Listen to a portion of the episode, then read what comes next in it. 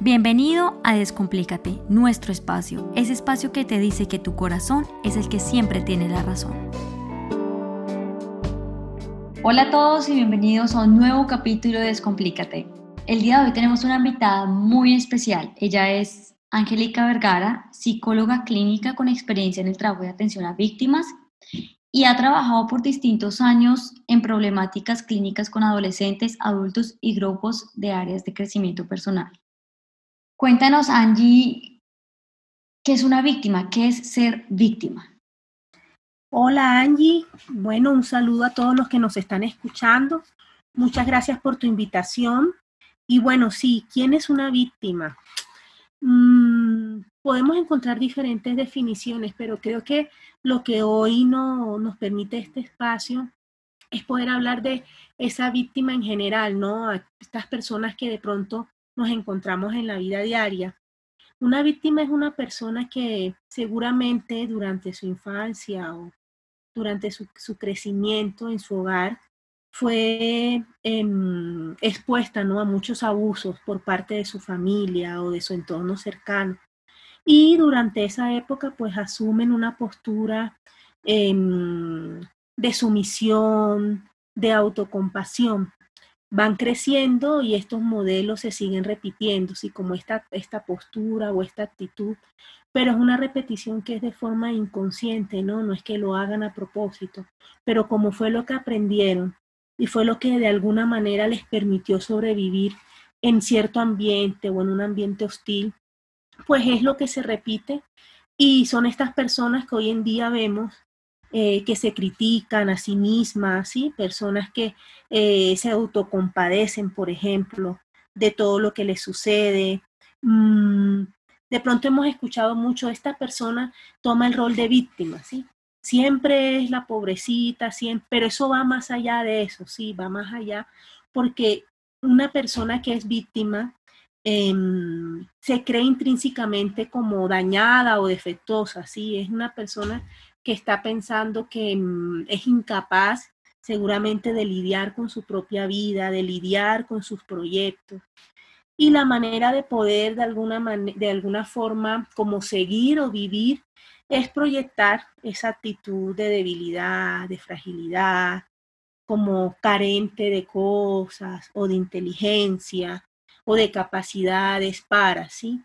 De pronto también son personas en, en, donde tú puedes escuchar frases como no puedo hacerlo solo, tengo miedo, necesito eh, siempre a esta persona para poder tomar la decisión, ¿sí? O sea, como una, una actitud de incapacidad, de no poder hacer las cosas. Y esto pues lo lleva a negarse a sí misma, ¿no? a, creer que no tienen el potencial, el poder para resolver sus propios problemas.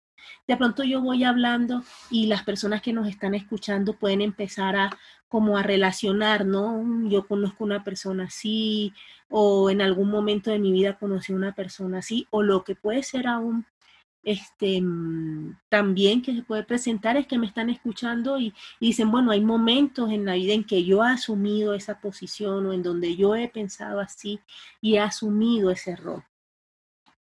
Claro, es que a mí me parece que el rol de víctima es un rol muy importante en tanto que tú te sales de una situación como librado, por decirlo así. O sea, es como una, como una situación en la que tú te sientes mal porque hay un montón de emociones por detrás que no te están permitiendo ser funcional en tu vida diaria, pero al mismo tiempo es un rol como de que póngame mucha atención que yo fui una víctima y se quedan como en ese rol de víctima por mucho tiempo en su vida.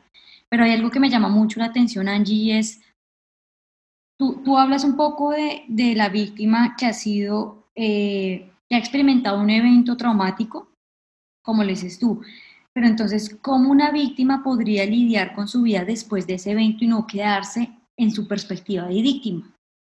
Sí, bueno, has dicho varias cosas importantes, Angie.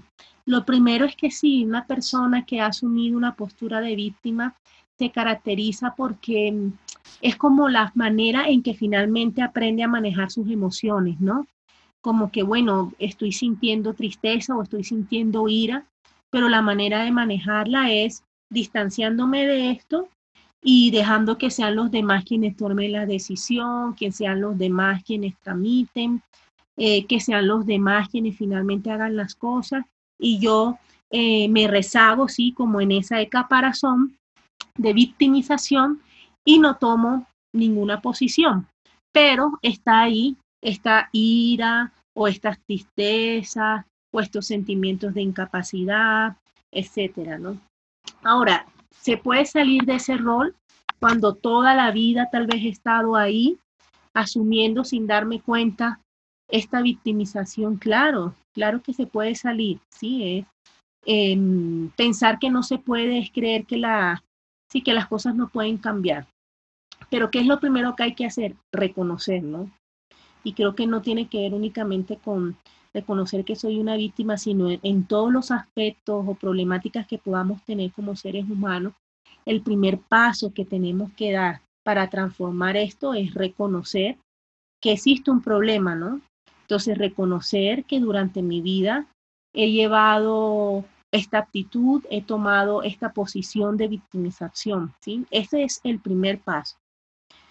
Segundo, bueno, em, puedo empezar entonces a cuando logro desligarme, ¿no? De este rol, cuando empiezo a darme cuenta de que las relaciones abusivas en donde de pronto he caído y que no solamente son relaciones de pareja, ¿no? También pueden ser relaciones de amistad.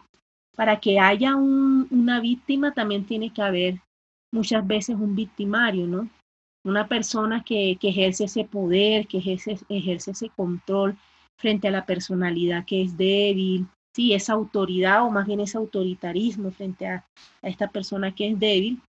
Entonces, uno de los pasos es también darse cuenta de esas relaciones tóxicas, digámoslo de alguna manera, en donde este rol de víctima te ha hecho caer, ¿sí? Y distanciarse, ¿no? empezar a distanciarse, empezar a tomar decisiones en procura del bienestar. Hay una idea también que siempre anda rondando en una persona que es víctima y es eh, nunca voy a ser feliz, ya yo quedé así, eh, no lucho por mi bienestar, ¿sí?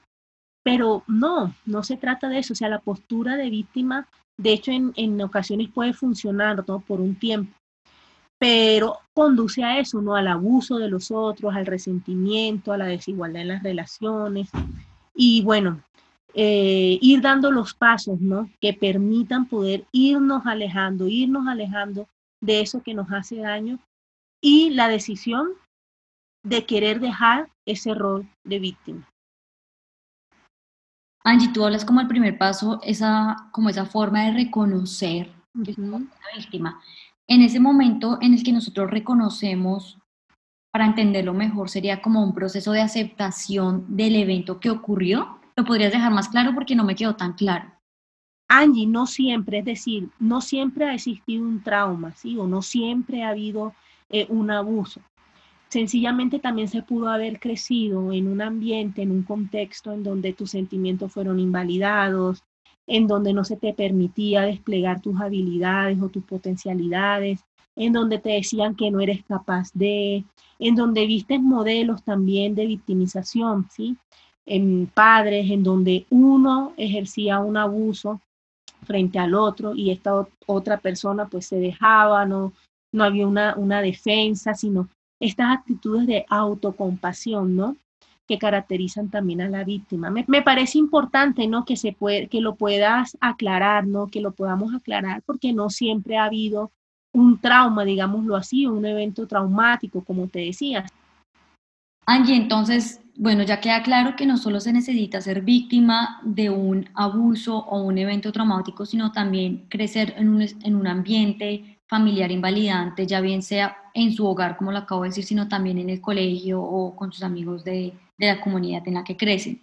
Pero entonces, ¿cómo salir de esto? ¿Cómo salir de, ese, de esa situación de víctima? Ya habías mencionado que hay que reconocer o aceptar, hay que tomar la decisión, pero ¿qué más tendríamos que hacer para que nosotros salgamos de ese rol? Porque Mira, a mí me pasa, por ejemplo, no solo también como un evento que hemos crecido en un evento en un, en un, en un ambiente invalidante, sino también yo conozco personas que su vida se ha caracterizado por ser víctima. Entonces, cualquier cosa que le pase, él es el pobrecito, es que a mí nada me sale bien, una persona, yo no sé hacer nada, yo no, yo no. Entonces, entran como en, un, como en una comunicación, como, como si de verdad ellos no se conocieran. Entonces, bueno, yo también como psicóloga diría, ahí también se tendría que hacer un proceso de autoconocimiento de quién eres tú realmente.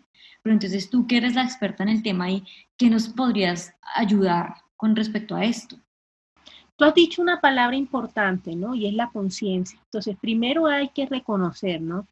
Eh, ese rol en donde se ha estado viviendo desde siempre, ese rol de víctima, en donde he permitido el abuso, en donde he caído seguramente en relaciones tóxicas, y en donde he permitido el bullying en el colegio, sí, poder reconocer eso y aceptar eh, que se estuvo en ese lugar, sí. Eh, pero hay algo también que es muy importante y es que la persona pueda reconocer qué le quitó estar en ese lugar, ¿sí? Porque no es solamente decir, bueno, soy víctima o fui víctima y voy a salir de esto. No, no es tan sencillo. Este, tú y yo sabemos que eso no es tan sencillo.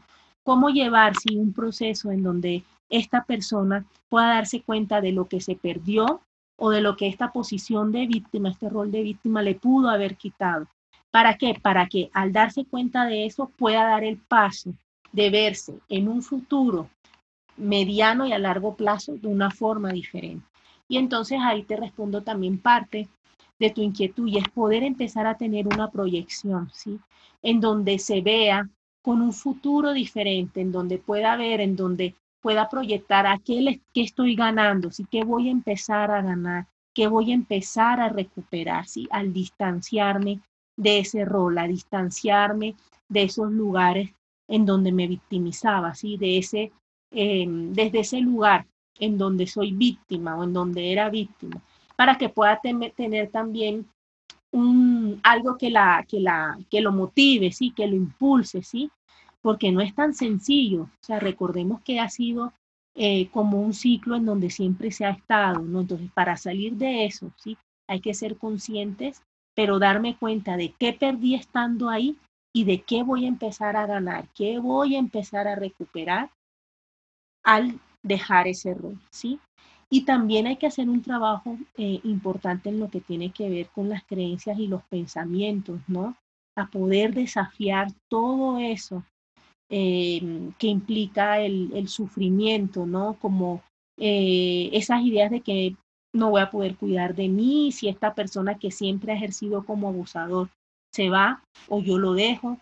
Eh, sí, como todas esas ideas que de alguna forma em, acaban, acaban sumiendo a la persona. Mira, yo hace un tiempo atendí a una niña muy joven, o sea, solamente tenía 23 años y había caído en una relación tan difícil, o sea, tan difícil de salir una relación de pareja en donde ella se había convertido eh, en la amante de este hombre y, este hombre tenía eh, su novia, digamos, su novia que conocía, su pareja que conocía a toda la familia y a esta chica que estaba dispuesta a ir a su casa cada vez que él la llamara sin importar la hora, sin importar la hora, sin importar lo que ella estuviera haciendo.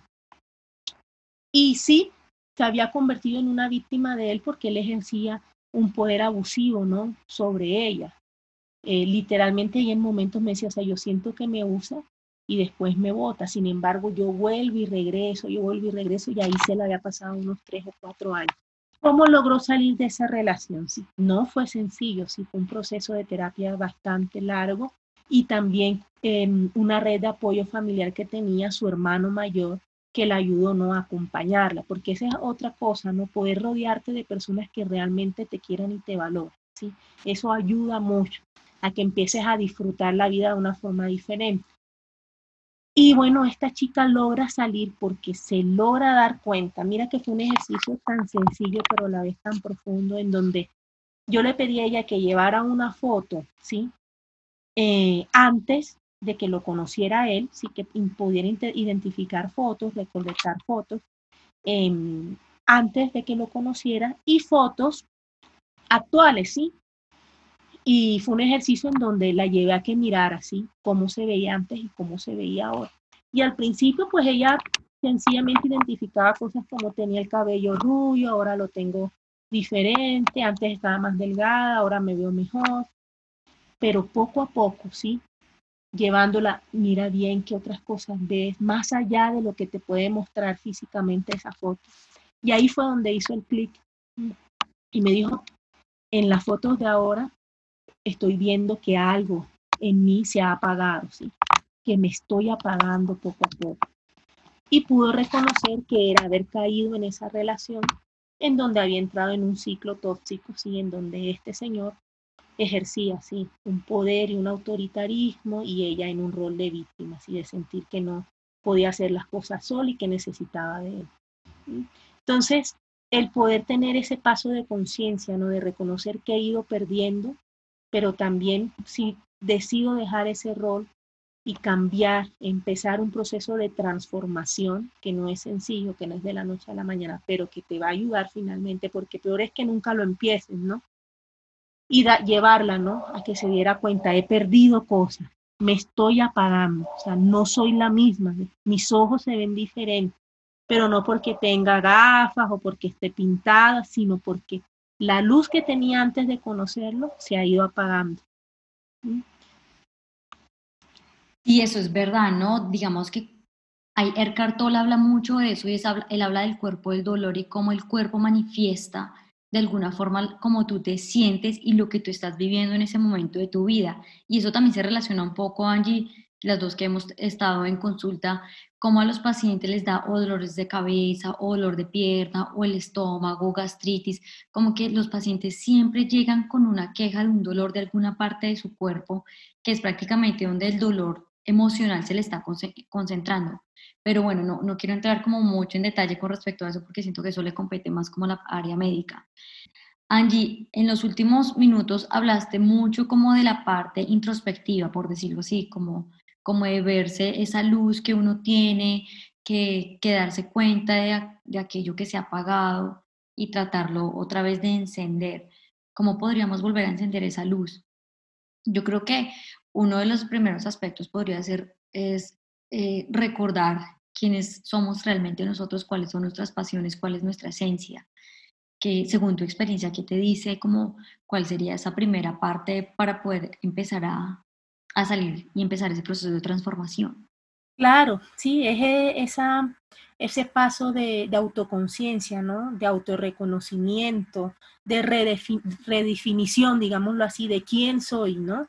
porque claro, anteriormente te veías como esa persona que depende de la otra o como esa persona que no es capaz de hacer las cosas, que encierra sus sentimientos, su ira, su resentimiento, que no lo expresa. Y ahora, bueno, si he sido capaz de irme distanciando de eso, ya no soy esa persona, pero ¿quién soy entonces? Ya no soy esa víctima, pero si siempre he estado en ese rol, entonces ¿quién soy ahora? ¿Sí? es un proceso también eh, de mucha autoconciencia, ¿no? Lo que te decía de autorreconocimiento, poder redefinir entonces qué es lo que ahora me va a motivar, cuáles son los pasos que voy a dar, frente a qué me voy a conectar, sí, qué va a ser lo importante para mí, qué es lo que realmente importa. Y es ahí donde se empieza también este, como que esta pauta de primero yo, ¿no? Y como, bueno, empiezo a trabajar en mí mismo y primero yo, y todo lo que pueda ayudar a crecer, ¿sí? Lo que me pueda ayudar a crecer, a crecer mucho más como persona, redefinir qué es lo que realmente ahora importa para mí, darme cuenta que también, porque Angie, eso es algo muy importante, ¿no? Porque a veces en este rol de víctima quedan secuelas, ¿no? Em, un tema que también rodea mucho la victimización son las culpas y la culpabilización. Entonces, si yo ya estoy dando el paso de, de distanciarme, dejar de ser víctima, ser diferente, también tengo que aprender a dejar las culpabilizaciones, a estarme azotando por lo que hice o por lo que dejé de hacer, poder dejar eso a un lado, ¿sí? Porque la culpa, sabemos que la culpa es un sentimiento que más que bien no, nos afecta, ¿sí? No, nos daña, nos, nos quebranta muchísimo. Entonces, dar el paso de que lo que hicimos quedó en el pasado, ¿sí? quedó atrás, hace parte de mi historia, pero no es toda mi historia, ¿sí? No es toda mi vida. Y poder entonces reconocer que no voy a vivir rodeado o rodeada de culpa, ¿sí? por lo que hice o porque dejé de hacer y porque ahora no soy, porque ahora soy capaz de decirle a una persona no, por ejemplo. ¿sí? Hay personas que se sienten culpables por decir no, porque se han acostumbrado, por ejemplo, la víctima se acostumbra siempre a decir sí para también agradar al otro y sentir la aprobación del otro. Sí, como esa comunicación asertiva, ¿no? ¿Cómo hacemos para cambiar como ese chip, como esa comunicación, aprender esa comunicación asertiva, recordar quiénes somos también, ¿no? Porque hablabas un poco de, de poder como salir de ese, de ese círculo de la víctima, de que yo soy la víctima, y volver a recordar quiénes éramos nosotros antes de esa situación problema. Porque hay mucha gente que lo dice, es que ese evento usted la marcó en dos, usted era una mujer sonriente, con pasión, y ahora te apagaste, pero es como una vela, o sea, cuando tú soplas la vela, tú la puedes volver a encender. Y yo pienso que esto sí, esto sí es un llamado de mi parte y es decir a la gente como que ustedes pueden volver a encender esa vela. Por el hecho que otra persona la haya soplado no significa que ustedes dejen que la vela quede ahí, porque la vela no se acaba. La vela se acaba cuando tú te vas de esta vida y para mí es importante que vuelvan a encender esa vela y permitan que esa, esa, esa llama bote mucho, mucha, mucha, mucho fuego y la gente pueda volver a recordar quién es y vuelva a conectarse como con esa capacidad que ellos tienen para ser ellos mismos y fueron en ese momento de su vida que eran tan llenos de pasiones, de alegrías, de felicidades, de amor, de compasión y demás. Angie, ya para terminar con esto, ¿qué le dirías a la gente es momento de, algún, de alguna situación en general? Mira, es importante y yo creo que es lo esencial, em, además de ser eh, consciente del rol o de, la forma en, lo que en que se ha caído, ¿sí? en, esa práctica eh, de vivir, ¿sí? Victimizando, em, poder dejar esos eventos y esos abusos como parte de tu historia, pero no como toda tu historia, ¿sí? Es, tener, es poder decir, o sea, es poder elegir, ¿sí? Si desea continuar viviendo toda su vida como una víctima, aún ya siendo consciente de eso, o definitivamente cambiar, ¿sí? Sentir el anhelo de mirar un futuro y preguntarse cómo sería mi futuro, ¿sí? Si yo dejo esto, si yo dejo este rol, si dejo estos eventos atrás, si dejo este dolor, si dejo este, si dejo este sufrimiento atrás, ¿cómo sería mi vida? ¿Sí? Eso es lo que diría. O sea, poder anhelar em, una forma diferente de conocerse a sí mismo, de vivir, de establecer una relación con el otro. Soñar, sí, soñar con que sea diferente lo que viene. ¿Mm? Esto, algo que aprendimos en la maestría, ¿no, Angie? Eh, el pasado explica tu comportamiento actual, mas no lo justifica. Así es. Así es. Y esto es un poco de, un poco de todo lo que estamos hablando. Angie, muchísimas gracias por acompañarnos en este tema. Si tienen alguna pregunta, no duden en escribirnos o pueden contactar a Angie en es decir, tus redes sociales o tu correo por si la gente te quiere contactar o hablar contigo con respecto a este tema. Sí, claro, estoy en Instagram como Angie Vergara y en Facebook también. Gracias Angie por estar aquí con nosotros y bueno, nos vemos en otro, en otro capítulo de Descomplica.